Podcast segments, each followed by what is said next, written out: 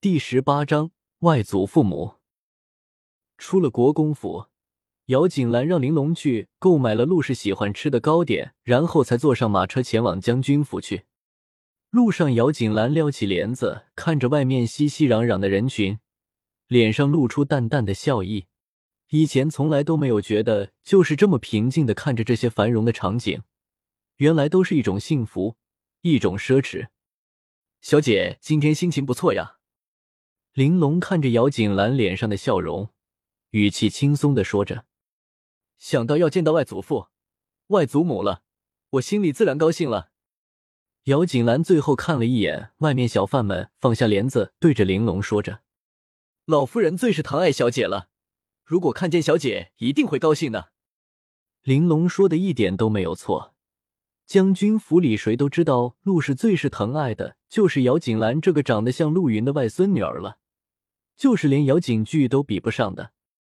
眼看着就要到了将军府了，可是姚景兰却觉得自己心跳的好快，那种想要看见，可是却怕看见心情在她心里争斗。小姐，你怎么了？玲珑注意到姚景兰的异状，有些担心的问着。玲珑，我有些紧张。姚景兰眼神闪烁的看着玲珑，紧张。玲珑有些不解的看着姚锦兰，不太明白她这样的心情从何而来。或许是太久没有看见外祖母了吧？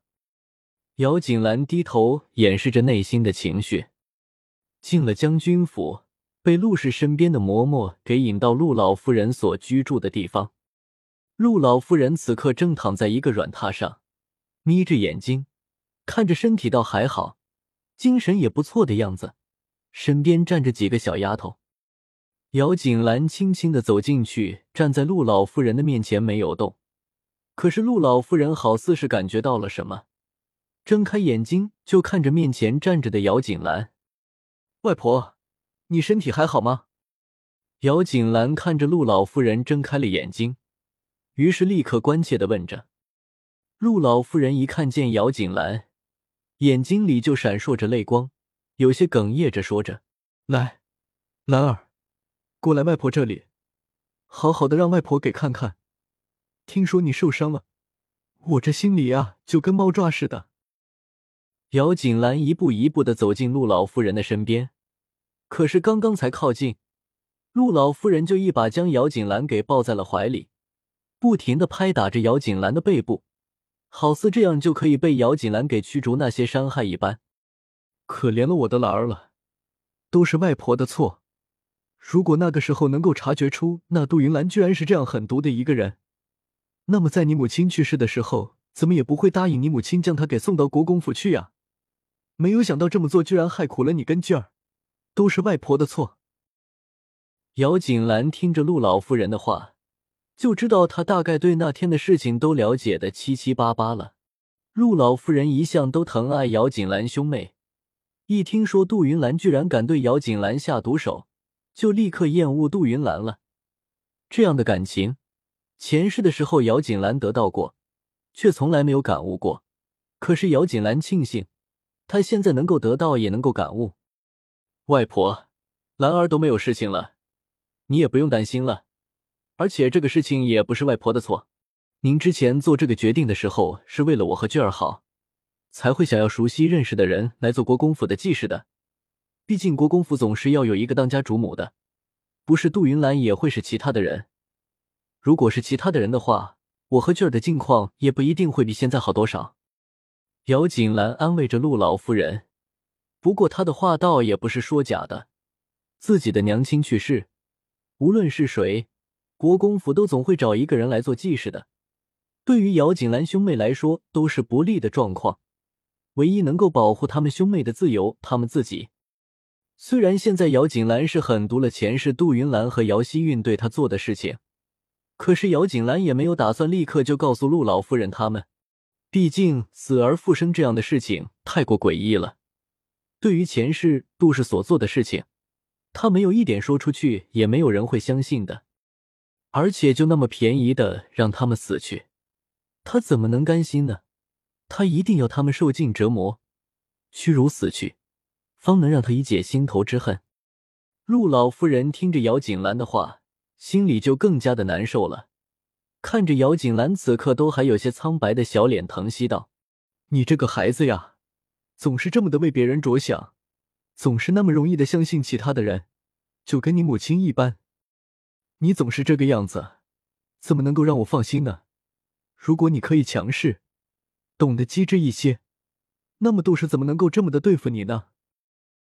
姚锦兰笑着看着陆老夫人，无所谓的说着：“外婆，你不必这么担心的，放心吧，以后兰儿一定能够好好的照顾自己的。”陆老夫人看着姚锦兰的笑容，抬手摸摸姚锦兰的头发，叹息般的说着：“这个也怪不得你，你都还是一个孩子，什么都没有经历过，怎么会懂得人心险恶呢？”一想到杜云兰曾经下药，想要毁了姚锦兰的容貌，陆老夫人就对杜云兰恨得牙痒痒的。杜氏这份心思太过歹毒了。如果当年要是早知道她竟然对兰儿怀着这样一份心情的话，那么她怎么会将她给嫁到国公府去？不过就是这个样子，陆老夫人不相信，她现在就可以逃出他的手掌心。姚锦兰看着陆老夫人气急的样子。害怕陆老夫人真的因为这个事情给气坏了身体，于是连忙劝解道：“外婆，你就不要生气了。你要是将自己的身体给气坏了的话，那么倒是兰儿的错了。你这样不是存心的让兰儿不安吗？”陆老夫人一直都是一个说一不二的性格，掌管将军府多年，因为陆老将军对陆夫人宠爱的很，所以几乎没有遇到过什么不开心的事情。而这么多年来，唯一让陆老夫人不开心的事情，就是陆老将军那一年在喝醉了酒之后，跟一个丫头胡来，生下了杜云兰和陆漫天这一对庶子庶女。因为陆老夫人一直都对当年的事情耿耿于怀，所以往日杜云兰在将军府的时候，陆老夫人对她自然就算不上是多好。可是杜云兰惯会低头坐下，才会在最后得到了陆云的信任。在临死的时候，要求让杜云兰再嫁入国公府。放心，我不会让她好过的。不管她太怎么多心眼，可是我还是她的嫡母，我要让她做什么，她总是不敢不听的。陆老夫人有些恨恨的说着：“外婆。”姚锦兰看着陆老夫人恨极的样子，担心陆老夫人因为生气做出什么不理智的事情。于是不得不将好好的将形势分析给陆老夫人听。杜氏已经是国公府的当家主母，在国公府已经拥有了自己的势力，而且杜氏的哥哥陆漫天也在宫里当差，所以我们不能轻举妄动，以免打草惊蛇了。如果我受伤，你立即就用嫡母的身份去压迫他，那么舆论会对您不利的，到时候就是我们有理，可是，在他人看来，也不过是我们仗势欺人罢了。到时候他再添油加醋的对外人说些什么，大家都会可怜他的。而且，我父亲非常的宠爱杜氏，现在这个时候，无论我们做什么，父亲都只会偏袒他的。那么，我们做再多，都不能真正的伤害他分毫的。